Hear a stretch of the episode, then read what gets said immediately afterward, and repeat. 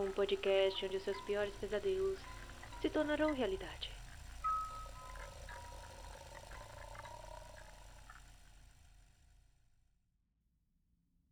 Boa noite, estranhos. Sejam bem-vindos a mais um episódio do programa Pesadelos Reais. Eu sou Noroko, e no episódio de hoje teremos uma pequena coletânea de relatos de enfermeiros que viveram uma verdadeira história de terror durante seus plantões. Hospitais são espaços ideais para assombrações e avistamentos de fantasmas, principalmente no turno da noite. Essas estranhas ocorrências costumam acontecer com os trabalhadores noturnos, quando o hospital tem poucos funcionários e é muito mais silencioso. Ao serem lugares onde a vida e a morte são ocorrências comuns, alguns investigadores paranormais acreditam que os hospitais podem ser assombrados por espíritos perdidos que ficaram desnorteados após deixarem seus corpos. Os hospitais podem ser fonte de diversos tipos de histórias, desde histórias felizes relacionadas a nascimentos ou à recuperação de uma pessoa após enfrentar alguma doença, como histórias de perda e sofrimento. Milhares de pessoas frequentam essas instalações e seria quase impossível não sentir uma sensação estranha ao entrar em um hospital. Sentimentos de ansiedade, medo e apreensão comumente se apresentam quando temos que comparecer a esses lugares. Para melhorar a sua experiência, não se esqueça de apagar as luzes e ouvir com fones de ouvido. Eu trabalhei em uma instituição de cuidados de longo prazo como auxiliar no turno da noite, há cerca de 14 anos. Atuei em um corredor no qual nunca havia estado antes. Por volta da uma da manhã, vi um idoso sair de um quarto, passar pelo corredor e deixar a instalação. Fui até o quarto e a paciente estava acordada. Perguntei com quem ela estava falando e ela me disse que seu marido sempre vinha visitá-la tarde da noite. Fui perguntar aos outros auxiliares do andar e eles me disseram que a paciente tinha 102 anos e que seu marido já havia morrido há uns 20 ou 30 anos. Juro pela minha vida que era uma pessoa real saindo daquele corredor. Eu poderia até descrever sua roupa e seu chapéu. Não preciso dizer que não trabalhei mais naquele corredor.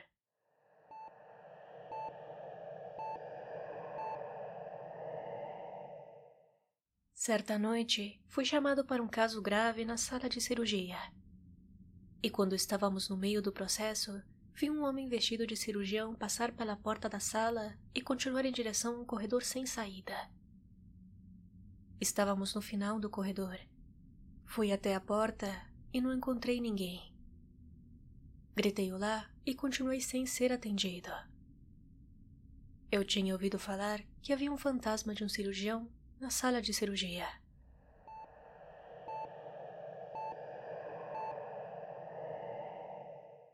Sou enfermeira em um pronto-socorro. Um dia, uma senhora chegou de ambulância, quase morta. Ela não tinha direito a tratamento, pois tinha uma ordem de não ressuscitação. Portanto, não poderíamos fazer muito por ela. Ela não tinha nenhum familiar que pudéssemos localizar o hospital estava lotado, então tivemos que mantê-la no pronto-socorro durante a noite. Mais uma vez, ela estava quase morrendo. Quando você já viu muitas pessoas morrerem, não há como errar, e ela estava quase lá. Mal respondia, pálida, fria, com a respiração muito irregular. A frequência cardíaca também estava subindo e descendo. Nós apenas apagamos as luzes e ficamos de olho no monitor, basicamente esperando que ela morresse. Cerca de uma hora depois, ela estava de pé na porta do quarto. Ela havia se levantado e vestido todas as suas roupas. Ficamos todos incrédulos. Uma das enfermeiras foi ver como ela estava, e ela disse que estava com fome. Sem saber o que fazer, pegamos uma cadeira e uma mesa de cabeceira para ela. Fomos ao refeitório e pegamos uma bandeja de comida. A senhora sentou-se lá, comeu toda a comida e conversou um pouco com a equipe. Após cerca de uma hora, ela disse à enfermeira que estava cansada e queria se deitar. Nós a ajudamos a voltar para a cama e em 30 minutos ela estava morta. Não é exatamente paranormal, mas em 22 anos de trabalho em pronto-socorros movimentados de cidades do interior, essa foi a coisa mais estranha que já vi.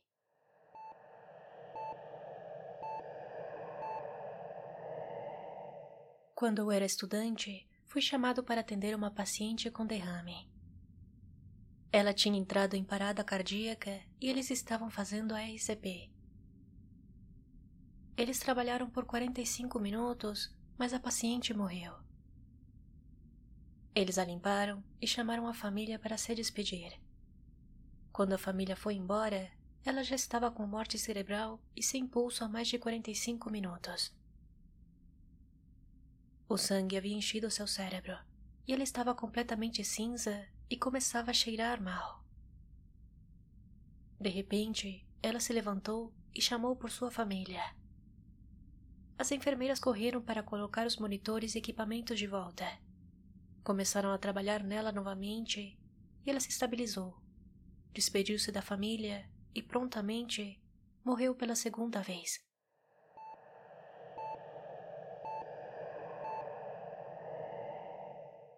Minha cidade tem dois hospitais muito antigos. Um deles não funciona mais durante a noite, e as histórias são perturbadoras. Ninguém limpa o antigo pronto-socorro sozinho, porque todas as luzes e campainhas se apagam. Em outros andares foram vistas várias aparições, como a de uma criança brincando com uma bola e uma senhora de vestido branco. Um colega de trabalho estava limpando um andar inteiro totalmente sozinho e alternava entre os quartos porque a solução de limpeza permanecia úmida por alguns minutos. Ao voltar para uma cama recém-limpa, viu claramente marcas de mão sobre ela.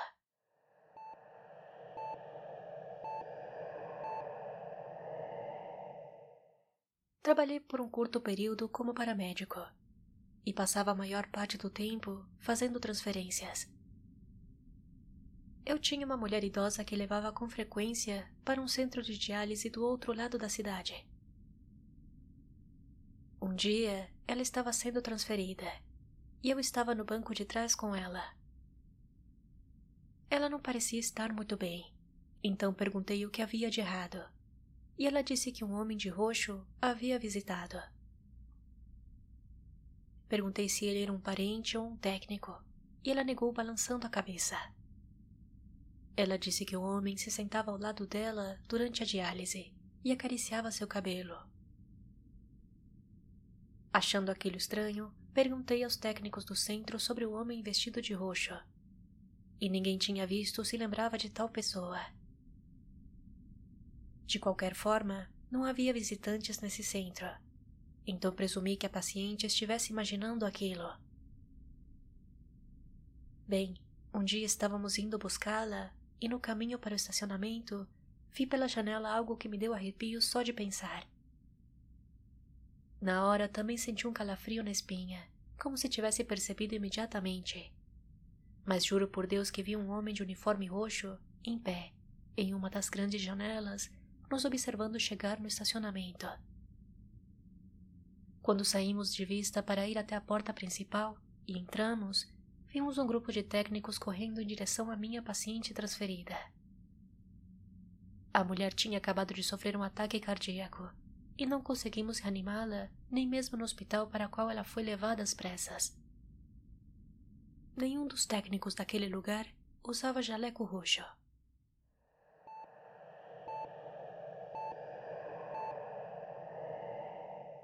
Diversos enfermeiros e ex-enfermeiros do Hospital Austin Health relataram seus encontros com uma enfermeira fantasma. Ao longo dos anos, ela foi vista vestindo um uniforme cinza de uma época passada. Ela era uma enfermeira dedicada que decidiu permanecer fazendo seu trabalho até muito depois de deixar o reino terreno. A enfermeira cinza, como ficou conhecida, é um fantasma amigável que atende os pacientes e realiza boas ações, como apertar a campanha para os pacientes que não podem. Há 30 anos, Sherry Cheshire estava trabalhando no turno da noite na enfermaria de neurologia no edifício 3KZ do Hospital Austin. E, em suas palavras, ela descreveu: Deveríamos ter três enfermeiras no turno da noite, mas estávamos com uma equipe reduzida e só tínhamos duas. Uma paciente chamada Carol tinha paralisia completa devido à esclerose múltipla ela não conseguia beber água sozinha, mas sofria de uma terrível boca seca. Por isso, a equipe de enfermagem atendia de hora em hora para ajudá-la a beber um pouco de água, mesmo durante a noite. Nesse turno, não tínhamos mais nada para fazer. Por volta das nove e meia da noite, enchi a jarra de um litro da Carol com água gelada e lhe dei de beber. Depois disso, a noite ficou muito agitada e só consegui voltar ao quarto dela à meia-noite. Quando voltei, ela só tinha meia jarra de água.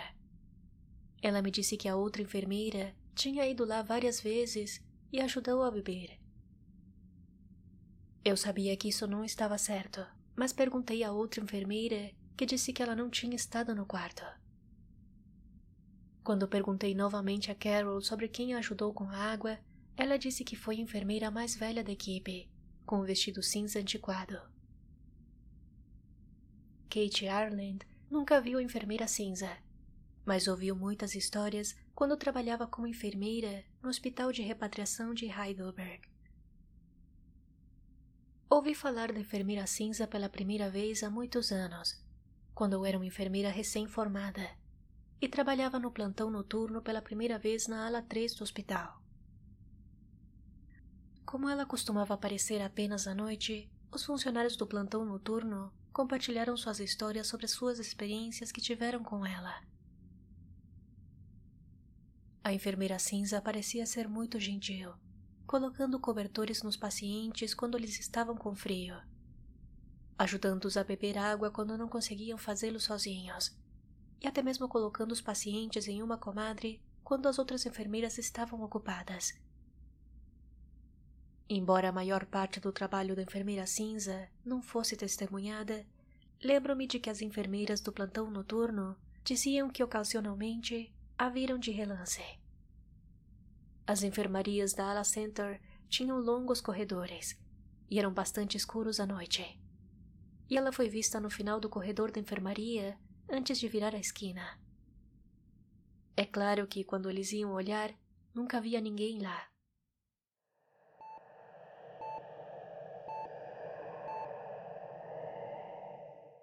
Eu tinha uma paciente que era CMO, somente medidas de conforto, e que, obviamente, estava muito perto de morrer. Na semana anterior, meu melhor amigo gato, Pippin, havia morrido e eu ainda estava muito abalado. Dito isso, quando entrei no quarto da paciente e ela disse: Ah, você trouxe seu gatinho com você. Eu pisquei para ela e disse: O quê? Veja bem, essa foi a primeira vez que tive essa paciente.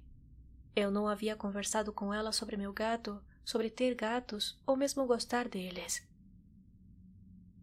Sua resposta foi: Seu gatinho, ele está bem perto do seu pé.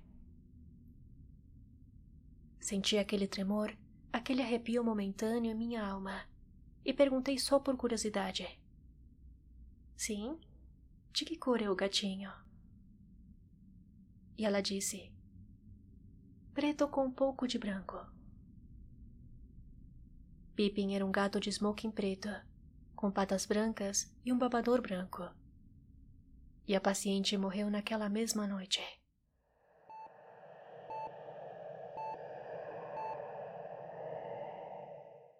Houve uma história interessante há algumas semanas. Parte do hospital foi reconstruído e fica em frente à nossa unidade. Uma enfermeira que estava fazendo alguma coisa perto da janela olhou para o outro lado e viu duas pessoas se movimentando em uma das salas da clínica.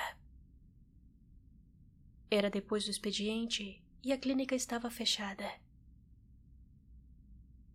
Ela chamou um colega que também viu essas duas pessoas.